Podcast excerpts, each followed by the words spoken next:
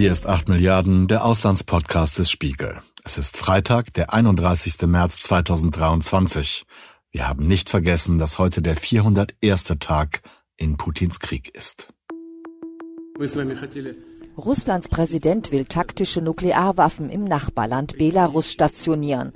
Laut Wladimir Putin kam der Vorschlag von seinem Amtskollegen Alexander Lukaschenko. Die USA hätten ja auch Atomwaffen bei den NATO-Verbündeten. Das Auswärtige Amt in Berlin sprach von einem weiteren Versuch der nuklearen Einschüchterung. Meine Kollegin Christina Hebel, unsere Korrespondentin in Moskau und ich sind auf seltsame Weise durch den Krieg in Russland verbunden. Und durch seine Vorboten auch. Als Russland seine Truppen an der Grenze zur Ukraine aufmarschieren ließ, damals 2021, sprachen wir fünfmal in einer Woche, um mit der Entwicklung der Ereignisse Schritt zu halten. Äonen scheint das schon her. Und ähnlich war es, als der belarussische Despot Alexander Lukaschenko ein Flugzeug zur Landung zwang, in dem sich ein Kritiker seines Regimes befand, den er festnehmen wollte. In dieser Woche haben wir am Mittwochmittag über Belarus gesprochen und über Wladimir Putins Ankündigung, dort bald taktische Atomwaffen zu stationieren. Darüber, welches Muster Putin zeigt, wenn er immer wieder mit seinen Atomsprengköpfen droht und welche Wirkung diese Atomdrohungen über die Zeit entfalten, nach innen und nach außen. Am Donnerstag dieser Woche wurde Ivan Gershkovich vom Wall Street Journal in Jekaterinburg verhaftet. Ein amerikanischer Korrespondent mit russischen Wurzeln. Ein weiterer Schritt Putins, sein Land in eine absolute Diktatur zu verwandeln, in der kritische Stimmen mundtot gemacht werden, egal woher sie stammen. Christina hat bereits über den Fall geschrieben. Sie finden den Link dazu in den Show Notes dieser Episode. Liebe Christina, ich möchte am Anfang wissen, wie es dir eigentlich so geht, weil wir ja schon lange nicht mehr gesprochen haben. Ich möchte auch wissen, wie es dir so in Moskau geht, wie deine Situation ist, so als letzte Korrespondentin unseres Hauses, als Last Woman Standing in Moskau. Tja, schwierig, sage ich ehrlich. Wir haben so langsam kommt hier der Frühling und ja, die Menschen flanieren hier über über den Abad hier im Zentrum von Moskau und ach, der, die Parks sind voll und äh, dennoch liegt über allem seit Kriegsbeginn für mich so ein ja, grauer Schleier eigentlich. Ne? Also weil es sind so parallele Realitäten hier und ich beschäftige mich ja jeden Tag mit dem Krieg und den Auswirkungen für die Gesellschaft und wir sehen ja, wie die Repressionen immer tiefer greifen, die Indoktrinierung der Gesellschaft, ähm, was eben ähm, die Deutung dieses Kriegs angeht, aber auch die Konfrontation mit dem Westen. Und das belastet mich natürlich auch, ist klar. Also vor allen Dingen ist es ja so, dass auch kein Ende in Sicht ist. Putins äh, Äußerungen lassen ja überhaupt keine Schlüsse dazu, irgendwie zu sehen, dass er diesen Krieg beenden will. Im Gegenteil. Wir sehen hier immer mehr Anzeichen, dass das so ein für immer Krieg wird, leider. Wie nimmst du den Krieg im Alltag in Moskau wahr, wenn du sagst, es sind Parallelgesellschaften? Das, das habe ich schon verstanden. Ne? Der Frühling kommt, die Leute gehen auf die Straße und genießen das Leben, wenn sie es denn können und nicht, wenn sie nicht bettelarm sind.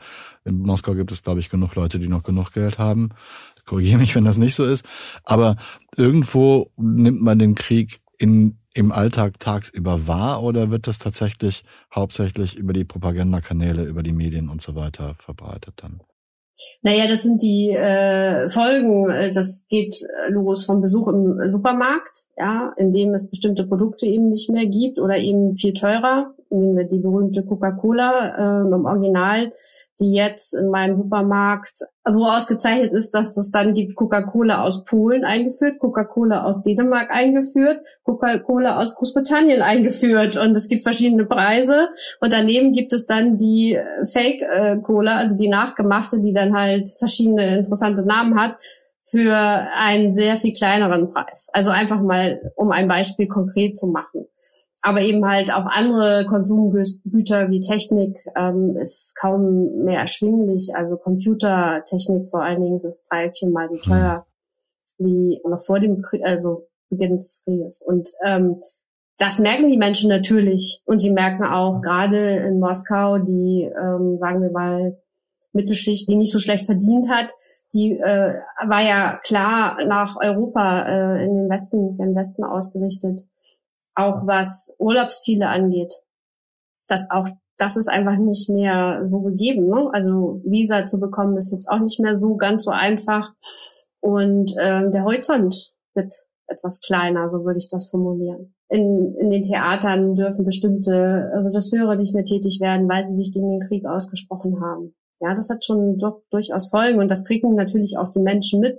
Natürlich muss man sich dafür interessieren, aber äh, auch bei dem letzten ist irgendwie angekommen, es ist etwas anders als noch vor über einem Jahr. Du hast ja vorhin davon gesprochen, dass es vom Gefühl her inzwischen so ist, dass dieser Krieg noch lange dauern könnte. Ein ewiger Krieg, hast du gesagt. Hat mich sofort an den Afghanistan-Feldzug erinnert. Und ich frage mich, wenn wir jetzt schon über die Wahrnehmung und die Auswirkungen des Krieges in dem, im, im Alltag sprechen, kommt dieses Gefühl auch bei der breiten Bevölkerung an? Haben die auch das Gefühl, es wird noch ewig dauern? Das ist jetzt keine schnelle Operation gewesen, sondern wir sind da etwas länger engagiert? Ich weiß gar nicht, ob man das so messen kann. Ja, also in Gesprächen nehme ich schon wahr, dass äh, eigentlich alle verstehen, dass das nicht äh, morgen äh, beendet ist. Aber es wird dann halt häufig, oder also ich als Ausländerin werde dann gefragt, ja, aber warum ist der im Westen nicht zu Friedensgesprächen bereit? Also es wird immer dann umgekehrt und äh, wenn ich dann sage, naja, das entscheidet ja vor allen Dingen ein Mann, der hier ein bisschen weiter im Kreml sitzt, dann werde ich manchmal so angeschaut, so, hm, so. Also äh, da merkt man, dass die, oder merke ich immer wieder, dass die Propaganda doch massiv äh, wirkt. Und äh, immer wieder kommt dann auch die Frage, warum liefert ihr denn diese Waffen in die Ukraine? Ihr verlängert doch damit den Krieg. Also es ist ja äh, einfach sehr grotesk. Ne? Ich meine, Putin lässt die Ukraine angreifen. Und warum seid ihr denn gegen uns? Warum ist der Westen denn gegen uns? Warum ist die NATO gegen uns? So, ähm, und daran merke ich, dass die äh, Propaganda sehr effizient ist in einer Weise und ähm, ja, und alle verstehen, dass das lange dauern wird. Bemerkenswerterweise verkündete Wladimir Putin die geplante Verlegung taktischer Nuklearwaffen nach Belarus ohne seinen diktatorischen Gegenpart im Nachbarland. Ohne Alexander Lukaschenko, der mit seiner Größe von 1,82 Meter neben Putin immer wie ein Hühne wirkt und doch nur der viel kleinere Partner des Russen ist. Alexander Grigorjewitsch Lukaschenko hegt schon lange die Idee, russische taktische Atomwaffen auf dem Territorium von Belarus zu stationieren. Hier gibt es nichts Ungewöhnliches. Die USA gehen schon seit Jahrzehnten so vor. Sie haben seit langem ihre taktischen Atomwaffen auf dem Territorium ihrer Verbündeten stationiert, den NATO-Ländern in Europa. Man muss sich das so vorstellen, es gibt hier einmal in der Woche am Sonntag wird das dann ausgestrahlt und manchmal ein bisschen vorher schon äh, Versatzstücke die Propagandasendung Moskau äh, Kreml Putin. Also es ist quasi Hofberichterstattung für Putin. Dort wird dann immer gezeigt, was der Präsident alles in der Woche gemacht hat, ähm, wen er getroffen hat, welche wichtigen Themen es gab und was er in der nächsten Woche dann so machen wird. Und er wird dann begleitet von einem Reporter, fällt mir etwas schwer, das Wort in den Mund zu nehmen. Äh, Putin wird dann begleitet von einem Reporter, der sieht immer sehr jungenhaft aus. Also der läuft ihm dann immer so hinterher und darf ihm dann mal eine Frage st stellen.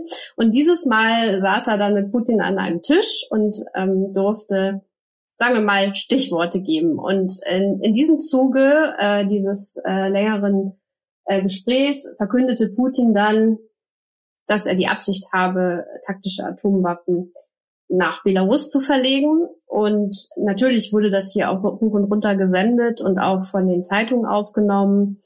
Also es gibt ja keine Oppositionsmedien mehr, ja. Die sind entweder staatlich oder äh, kremlnah. Und äh, dort wurde das Thema auch behandelt, aber immer unter der Brille.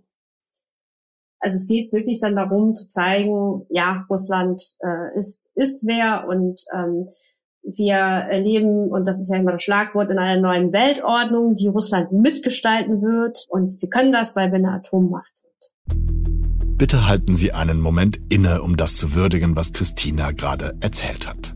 nämlich dass es in Russland jeden Samstag eine Sendung gibt, die tatsächlich und höchst ironiefrei Moskau, Kreml, Putin heißt. Ich weiß nicht, ob ich bei Berlin, Reichstag, Scholz einschalten würde. Vielleicht schon, vielleicht auch nicht. Wichtig ist vor allem, dass Putin seine wöchentliche Sendung nutzt, um Dinge anzukündigen, wie die Entscheidung, russische taktische Atomwaffen nach Belarus zu verlegen bzw. dort ein Lager dafür zu bauen. Die Erklärung für diesen Impuls lieferte er gleich mit und hatte sie auch schon während des Treffens mit Chinas Präsident Xi ein paar Tage zuvor angesprochen. Heute wurde bekannt, dass Großbritannien, so sagt es ihr stellvertretender Verteidigungsminister, nicht nur die Lieferung von Panzern an die Ukraine angekündigt hat, sondern auch Munition mit abgereichertem Uran. Der Westen will offenbar Russland bis zum letzten Ukrainer bekämpfen und nicht nur mit Worten. In dieser Hinsicht möchte ich betonen, dass Russland entsprechend antworten wird, wenn der Westen nun beginnt, Waffen mit nuklearen Komponenten zu benutzen. Allerdings wurde Putin wohl schlecht gebrieft, denn bei diesen Projektilen handelt es sich um sogenannte Hartkernmunition, die mit abgereichertem Uran gehärtet wurde. Ganz richtig, abgereichert, nicht angereichert, um eben keinen nuklearen Fallout zu riskieren. Tatsächlich ist der Einsatz dieser Munition hoch umstritten und in der Tat kann beim Aufprall der Geschosse gering radioaktiver, aber sehr giftiger Urandioxidstaub entstehen. Aber eine nukleare Komponente, wie von Putin gesagt, existiert hier nicht. Und diese Feinheiten hat Putin nicht so erläutert, ähm, sondern hat das quasi gleichgesetzt und die Definition damit verschoben von dieser Art Munition, über die auch im Übrigen Russland verfügt. Angeblich setzt äh, Moskau sie nicht ein in der Ukraine, hat Putin gesagt. So, und dieses Beispiel zeigt, finde ich, wieder ein bisschen, wie die Propaganda funktioniert. Also Putin hat gesagt, die wollen jetzt diese Munition einsetzen, also reagiere ich. Natürlich ist es aber total schief und auch irgendwie nicht schlüssig, auf so eine Ankündigung mit dieser Munition so dann zu reagieren mit Nuklearwaffen, äh, die man verlegen will. Man muss ja mal will sagen.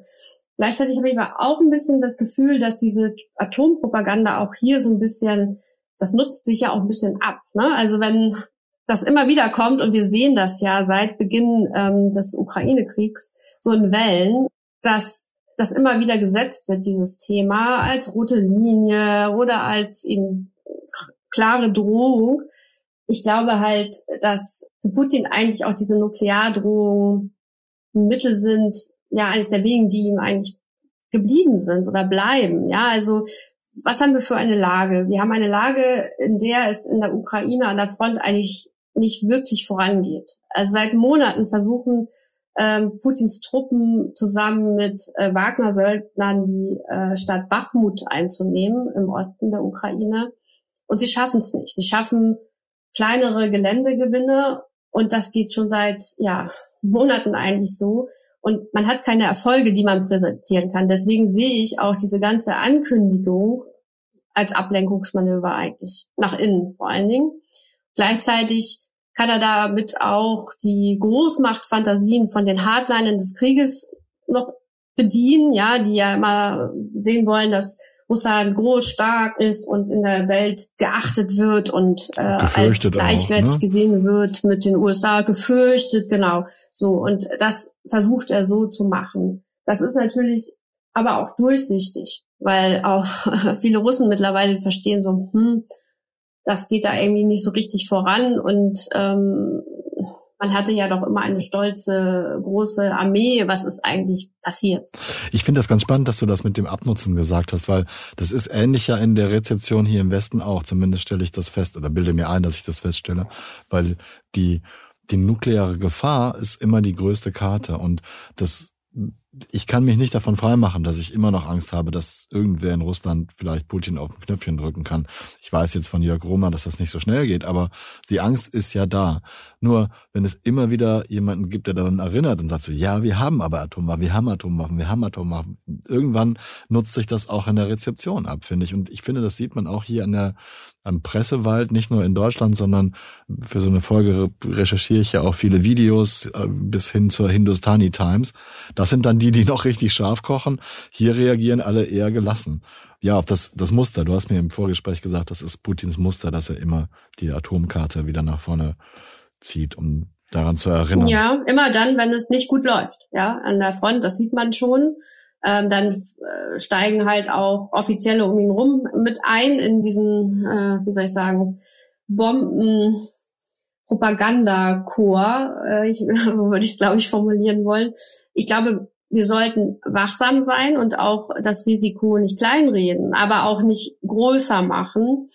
Auch jetzt, um es ganz klar zu sagen. Was hat Putin gesagt? Putin hat gesagt, seine Armee wolle belarussische Truppen trainieren. Dabei geht es um Kampfjets, die mit Atomsprengköpfen bestückt werden können. Das wissen wir. Wir wissen, dass Iskander-Raketensysteme sozusagen auch schon in Belarus sind. Das wissen wir aber auch schon länger. Ja, von denen kann man Atomwaffen abfeuern, Atomsprengköpfe. Äh, Neu ist wirklich, dass Putin gesagt hat, dass zum ersten, äh, bis zum 1. Juli in Belarus eine Lagerstätte für Atomwaffen gebaut werden soll. Nur, was hat Putin nicht gesagt? Erstens werden dann wirklich Atomwaffen verlegt nach Belarus. Das hat er nicht ausgeführt. Welche werden verlegt? Wann werden sie verlegt? Und wie sieht die Lagerstätte überhaupt aus? Wichtig ist hier vor allem die Unterscheidung zwischen taktischen und strategischen Atomwaffen.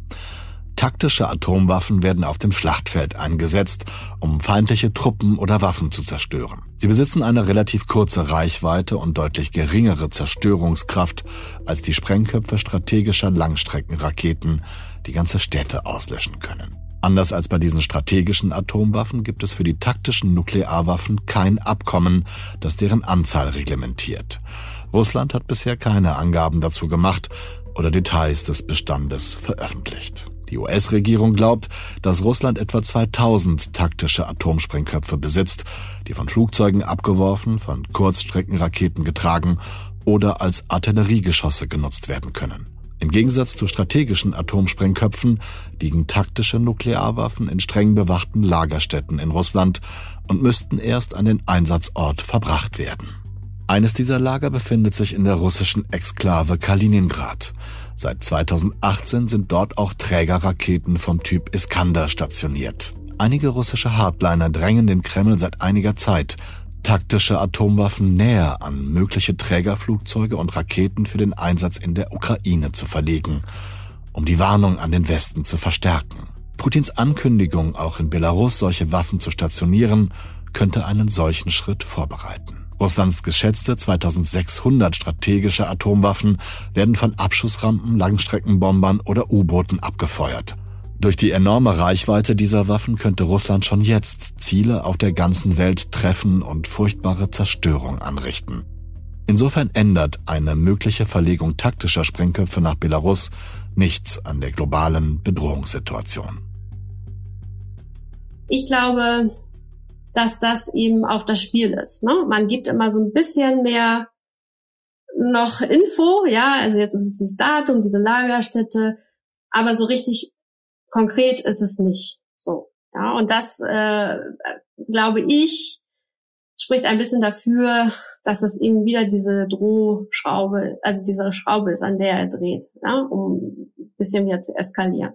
So, und deswegen finde ich eigentlich die Reaktion der USA ganz schlau. Die haben ja dann sehr zurückhaltend reagiert, haben gesagt, ja, sie würden jetzt aber gar nicht sehen, dass da irgendwie Atomwaffen irgendwie verlegt würden und auch überhaupt würden sie jetzt nicht irgendwie sehen, dass sie ihre Atompolitik ändern müssten. Also sie haben das sehr zurückhaltend kommentiert, um eben nicht zu eskalieren, ja, weil ähm, Putin, glaube ich, wir haben darüber gesprochen, dass es eine Botschaft ja einmal äh, ins Land ist und dann vor allen Dingen an die westlichen äh, Länder eben auch an Deutschland. Da geht es Putin ja darum, zu sagen, pass mal auf, ich habe hier aber Atomwaffen. Bitte schön, also überlegt euch das mal ganz gut mit den Waffen in die Ukraine und wollt ihr das wirklich, weil ich bin ja hier ne, starkes Land und habe Atomwaffen. Das ist ja seine Logik, die dahinter steht. Und er will ja Zweifel sehen, Angst sehen, immer wieder äh, verunsichern. Ja, das ist ja das Ziel, was er hat. Aber in diesem Fall, glaube ich, geht es auch explizit um die USA. Wenn Putin sich darauf beruft, dass die USA ja auch Atomwaffen in verbündeten Ländern stationiert haben, dann stimmt das. Auch Deutschland ist Mitglied der sogenannten nuklearen Teilhabe. Auch bei uns lagern Atomsprengköpfe. Was Putin verschweigt, ist, dass Russland damals trotz Diskussion dieser Stationierung nicht widersprochen hat und dass nach dem Zerfall der Sowjetunion darüber diskutiert wurde, ob die Atomraketen in Kasachstan, in der Ukraine und eben in Belarus verbleiben. Aber nach dem Zerfall der UdSSR wurden die dort gelagerten Waffen wieder zurück nach Russland gebracht und zwischen Russland und der USA mehrere Abkommen geschlossen, um zumindest die Anzahl der strategischen, also der Langstrecken-Atomwaffen gegenseitig zu kontrollieren. Aus dem letzten dieser Abkommen mit dem Namen New Start ist Russland einseitig ausgestiegen. Aber durch die Pandemie waren die gegenseitigen Kontrollen ohnehin fast vollständig zum Erliegen gekommen. Überwachung findet natürlich trotzdem statt, und entsprechend gelassen reagierte auch der US-Sicherheitskoordinator John Kirby vergangenes Wochenende in der Fernsehsendung Face the Nation. Uh, Wir sehen keine Anzeichen dafür, dass er die Absicht hat, Atomwaffen in der Ukraine einzusetzen. Punkt.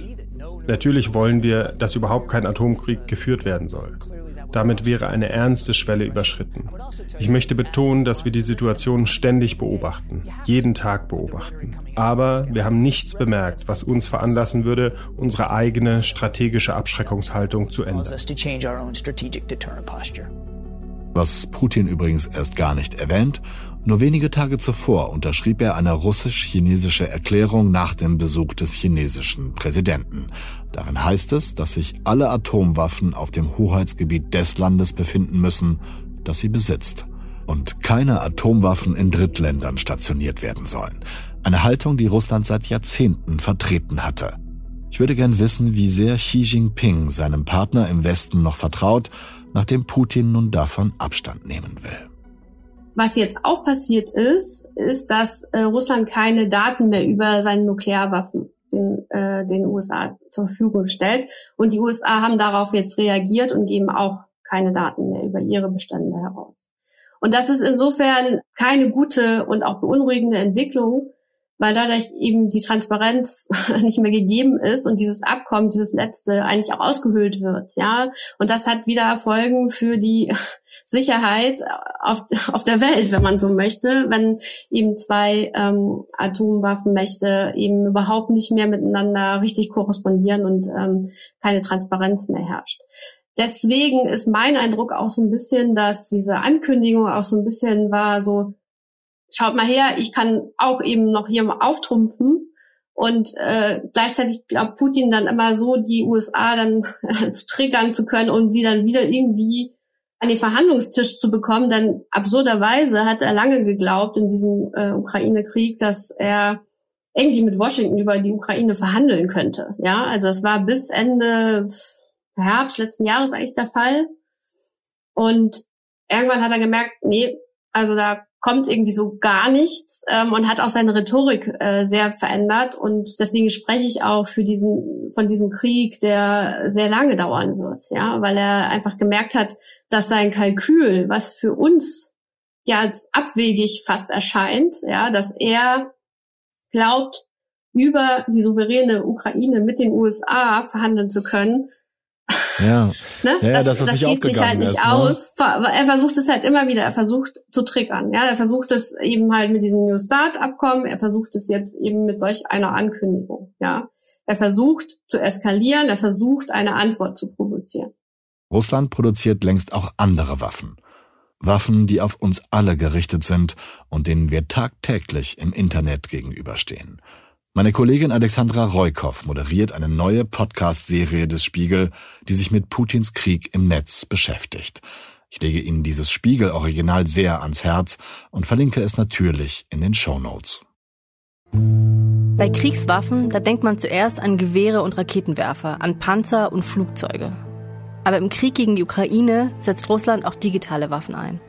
Und diese Waffen lässt sich Russland extra bauen. Wir wissen genau wie, weil uns ein Whistleblower geheime Daten einer russischen Spezialfirma zugespielt hat. E-Mails, Anleitungen und Baupläne. Diese Firma arbeitet für Putins Geheimdienste. Wir haben Menschen in der Ukraine getroffen, die angegriffen wurden. Die Dokumente sind eine Warnung. Was wir bei unserer Recherche über Russlands digitale Waffen erfahren haben, geht weit über die Ukraine hinaus. Der Krieg im Internet hat längst begonnen und wir alle sind das Ziel. Das ist Putins Krieg im Netz. Was die Vulkanfiles enthüllen. Den Podcast gibt's auf allen gängigen Plattformen. Und mit Spiegel Plus gibt es die nächste Episode schon eine Woche früher. Einfach auf spiegel.de einloggen oder ein Probeabo abschließen. Ich finde den spannendsten Faktor in dieser ganzen Geschichte ja Belarus, weil man Belarus immer so als, inzwischen so als, als, als Anhang Russlands wahrnimmt. Ich weiß noch ganz genau, eins, einer unserer ersten Talks, Christina, ging über die Proteste, die anhaltenden in Belarus und über die das widerrechtliche Landemanöver, dass ein, ein Flugzeug abgefangen wurde. Ich weiß nicht mehr, war es Ryanair, irgendwie sowas, wo ein, ein Dissident oder ein Oppositioneller drin saß. Seitdem ist, ist Lukaschenkos Belarus für mich tatsächlich wie so ein, ja, das hängt immer an Russland dran und wird gar nicht wirklich wahrgenommen. Und jetzt kommt es plötzlich wieder, wieder ein bisschen mehr ins Rampenlicht, aber nicht durch Lukaschenko, der ja auch aktiv war in letzter Zeit, war zumindest war er kurz vor Xis Besuch in China, sondern Putin sagt das. Das fand ich höchst bemerkenswert, dass nicht Lukaschenko das mit ihm bekannt gibt. Ja, Belarus hat äh, seine Souveränität schon verloren. Also das ist das Tragische eigentlich auch in diesem Krieg, was mich auch sehr beschäftigt. Also wenn wir uns jetzt mal zurückschauen, ähm, als der Krieg äh, begann, ähm, haben ja russische Truppen von belarussischem äh, Gebiet äh, Raketen abgeschossen in Richtung Kiew. Putin hat Belarus als militärischen Vorhof äh, benutzt, benutzt es bis heute. Also es wurden äh, Truppen weitere verlegt, Flugzeuge, ähm, Flugabwehr, Raketen, Trägersysteme und das ist eigentlich das Tragische an diesem Krieg für Belarus. Viele, wie du sagst, haben Belarus aus dem Blick verloren.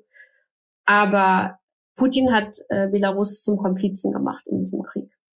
Und das ist sehr tragisch. Das heißt, letztendlich ist Belarus jetzt auch Teil des Problems, muss aber auch Teil der Lösung sein, denn ähm, wenn es irgendwann äh, zu einem Frieden kommt, muss sich auch mit Belarus beschäftigt werden, das eben durch seine Lage an der NATO-Grenze wirklich äh, sehr wichtig ist, auch für Putin. Deswegen drängt er ja auch die ganze Zeit, also auch schon vor dem Krieg wollte er da ja Militärbasen errichten.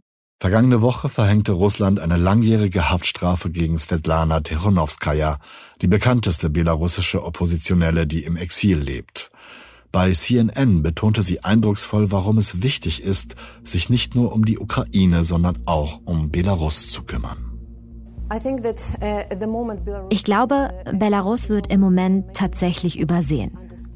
Und nicht alle Politiker verstehen, welche Rolle Belarus für den Frieden und für die Sicherheit in der Region spielt.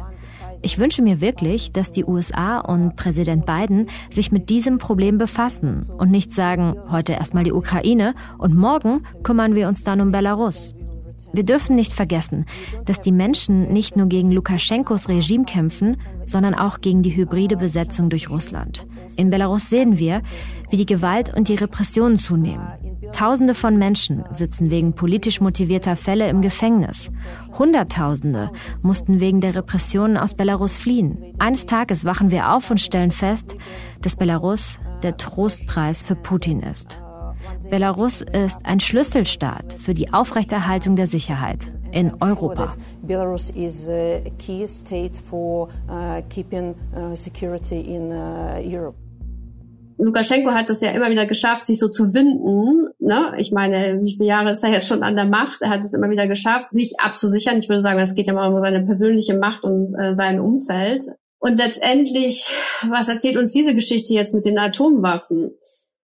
Wenn wir jetzt mal zurückschauen, er hat das Thema eigentlich gesetzt. Das ist schon so der Fall. Also Putin hat ja jetzt gesagt, er würde auf Bitten von Lukaschenko handeln. Das finde ich so ein bisschen absurd, weil wir wissen alle, wer entscheidet. Das ist Putin. Ja, wenn Putin sagt, nö, mache ich nicht, kommen kommen auch diese Waffen nicht und kann Lukaschenko noch so viel erzählen, das hat dann keine Folgen.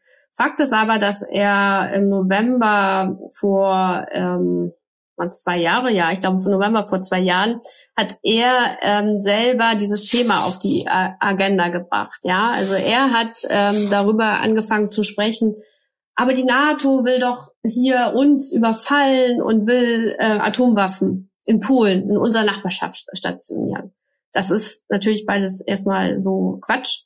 Aber er hat das so behauptet, um halt auch im Land äh, Ängste zu schüren ja. und ähm, auch da eben dieses diese Mechanismen äh, sozusagen zu bedienen. Und dann hatte das Thema immer wieder aufgebracht. Ähm, letztendlich, das, was Putin jetzt verkündet hat, ist eigentlich ziemlich wohl dosiert so vorbereitet worden. Ja, also Lukaschenko hat dann irgendwann vorgeschlagen, ah, ich könnte ja unsere Kampfjets, also der belarussischen Armee, umrüsten lassen, dass die eben halt auch so atomare Sprengköpfe tragen können. Hat dann aus Vorzug gemeldet bei Putin. Dann hat er im letzten Jahr die Verfassung seines Landes äh, einfach ändern lassen in so einem, naja, Fake-Referendum würde ich das mal nennen, ja. Ähm, hat er den Passus streichen lassen, nachdem Belarus atomwaffenfrei ist. Ja, also man, also ich würde schon sagen, auf, aus der Rückschau, er hat das schon hat nach und nach vorbereitet. Ja, ja so. Ja. Warum macht Lukaschenko das jetzt? Ich glaube, dass er sich die Loyalität sehr bezahlen lassen wird. Gehen wir davon aus, dass die Atomwaffen, die russischen, ver verlagert werden nach Belarus. Aber er hat ein Problem, denn ähm, die Mehrheit der Belarussen lehnt ähm, eine Stationierung von Atomwaffen wollte ich gerade fragen. ab. Ja. Okay, ich, das wäre die nächste Frage gewesen, wie das die Belarusinnen und Belarussen sehen. Denn wenn ich mich recht entsinne an diesen Talk, den ich vorhin angesprochen habe, waren eigentlich, war die Mehrheit der Menschen gegen Lukaschenko und auch eher für eine, eine Annäherung an den Westen und nicht an Russland. Ja, das ist auch so. Ähm, ich meine, Umfragen sind immer etwas schwierig in äh, Diktaturen zu bewerten wie in Belarus. Aber ich kann auch aus eigenen Gesprächen sagen, dass Atomwaffen vielen Menschen nicht sehr geheuer sind in Belarus, ja, vor allen Dingen in Belarus. Und das hat auch was mit der Geschichte zu tun. Wir erinnern uns alle an die Atomreaktorkatastrophe von Tschernobyl. Die hat vor allen Dingen äh, Belarus betroffen. Es sind äh, weite Flächen da verseucht worden, verstrahlt worden. 70 Prozent, glaube ich, des Fallouts, des Radioaktiven sind auf Belarus niedergegangen. Was hatte gesundheitliche Folgen, die noch bis heute andauern, eben aber auch wirtschaftliche Folgen. Deswegen ist das in vielen Köpfen der Belarussen einfach sehr präsent. Und zum anderen gibt es eben dieses Unbehagen gegenüber Russland schon seit, ja, eigentlich der Krim-Annexion 2014, weil Putin könnte ja auch äh, Belarus äh, annektieren. So. Daraufhin gab es eben eine starke Entwicklung, dass viele Menschen begonnen haben, Belarusisch zu sprechen. Und Lukaschenko hat das auch in gewisser Weise zugelassen. Und ähm, deswegen ist es, glaube ich, nicht so einfach, das dann so zu verkaufen. Ne? Also es geht vor allen Dingen um die Frage der Souveränität auch letztendlich. Ne? Wenn immer mehr die Menschen das Gefühl haben, äh, Putin kann hier im Land machen, irgendwie was er will, das ist für Lukaschenko natürlich auch ein Problem. Und es ist einfach auch eine Zäsur. Ich habe es angesprochen. Seit 1996 ist Belarus atomwaffenfrei. Wenn es jetzt ein quasi Stützpunkt von russischen Atom Atomwaffen wird, ist das ein Schritt, der weitreichende Konsequenzen hat.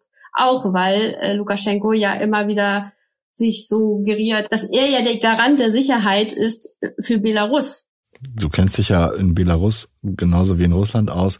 Hast du den Eindruck, als ob es noch Opposition gibt oder ob sie seit den angesprochenen Protesten so weit unterdrückt wurde, dass man nicht mehr von Opposition sprechen kann? Ja, das ist die traurige Bilanz. So würde ich das nennen, ja. Weil die Opposition ist entweder in Haft oder außer Landes. Und Lukaschenko hat auf diese Massenproteste ja mit Gewalt, aber auch mit einem Rachefeldzug reagiert, der bis heute andauert.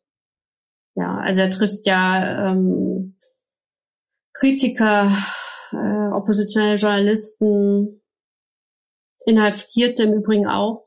Die werden in Strafzellen gesteckt, sind der Willkür dort ausgeliefert. Folter würde ich das auf jeden Fall nennen. Das betrifft äh, Babienko, den ähm, Präsidentschaftskandidatenanwärter, aber auch Maria Kolesnikova. Das sind einfach Zustände, das fehlen mir eigentlich die Worte, das eigentlich so zu beschreiben, weil es so menschenverachtend ist. Ich meine, selbst äh, Tichanowskaja wurde in Abwesenheit zu einer hohen Haftstrafe verurteilt. Also das zeigt einfach, dass es wirklich ein Rachefeldzug ist und äh, für Opposition ist im Land kein Platz mehr. Also es ist so ein großes Risiko, sich gegen dieses äh, Regime von Lukaschenko auszusprechen. Und das ist eine sehr traurige Bilanz, weil ähm, viele Menschen, viele Belarussen haben einfach unter hohen Einsatz ihre Meinung, ihren Wunsch nach Freiheit geäußert und nach fairen Wahlen. Wir müssen uns daran erinnern, dass diese sogenannte Präsidentschaftsabstimmung manipuliert wurde, damit Lukaschenko wieder als äh, Gewinner dastand. Und wenn dann noch hinzukommt, dass ähm, das Land wirklich die Souveränität letztendlich verliert, mit jedem Schritt von Putin, der auch militärisch verkündet wird, dann ist das einfach sehr bitter. Ich hoffe sehr, dass ich noch häufig mit Christina in Moskau sprechen kann. Aber nach der Verhaftung des US-Journalisten Ivan Gershkovich hoffe ich vor allem, dass sie unbehelligt bleibt und dass weiterhin Korrespondenten aus anderen Ländern, aus Russland berichten können. Denn unabhängige Medien gibt es dort nicht mehr, und auch die kritischen russischen Stimmen im Ausland müssen Verfolgung und Schlimmeres fürchten. Gleichzeitig werden kritische Russinnen und Russen immer weiter von differenzierten Informationen über ihr Land abgeschnitten und werden von Putins Machtgier immer weiter in den Abgrund des militärischen Totalitarismus gerissen. Darüber spreche ich in der kommenden Episode mit Kirill Martinov, dem Chefredakteur der Novaya Gazeta Europe. Das ist das Auslandsportal der Zeitung, deren Gründer Dmitri Muratov 2021 den Friedensnobelpreis erhielt. Es ist die Zeitung, für die Anna Politkovskaya arbeitete, bis sie deshalb erschossen wurde. Genau wie vier weitere Kolleginnen und Kollegen bisher. Das war 8 Milliarden, der Auslandspodcast des Spiegel. Ich danke Christina Hebel, die ich immer anrufen kann, wenn ich etwas über Russland wissen will. Danke Philipp Fackler, bei dem ich meine Folgen immer in guten Tonmeisterhänden weiß. Danke Janis Schakarian für seine Expertise, seine Geduld mit mir und die Overvoices in dieser Woche. Danke vor allem Jovina Kostreva, weil sie mir letzte Woche sehr geholfen hat, in der letzten Folge die Voiceovers übernahm und ich dann vergaß, sie zu erwähnen. Und ich danke Ihnen, verehrte Zuhörerinnen, Zuhörer und diversen Menschen, die uns zuhören. Bleiben Sie tapfer und gesund. Ich verbleibe bis zur nächsten Woche, Ihr Olaf Häuser.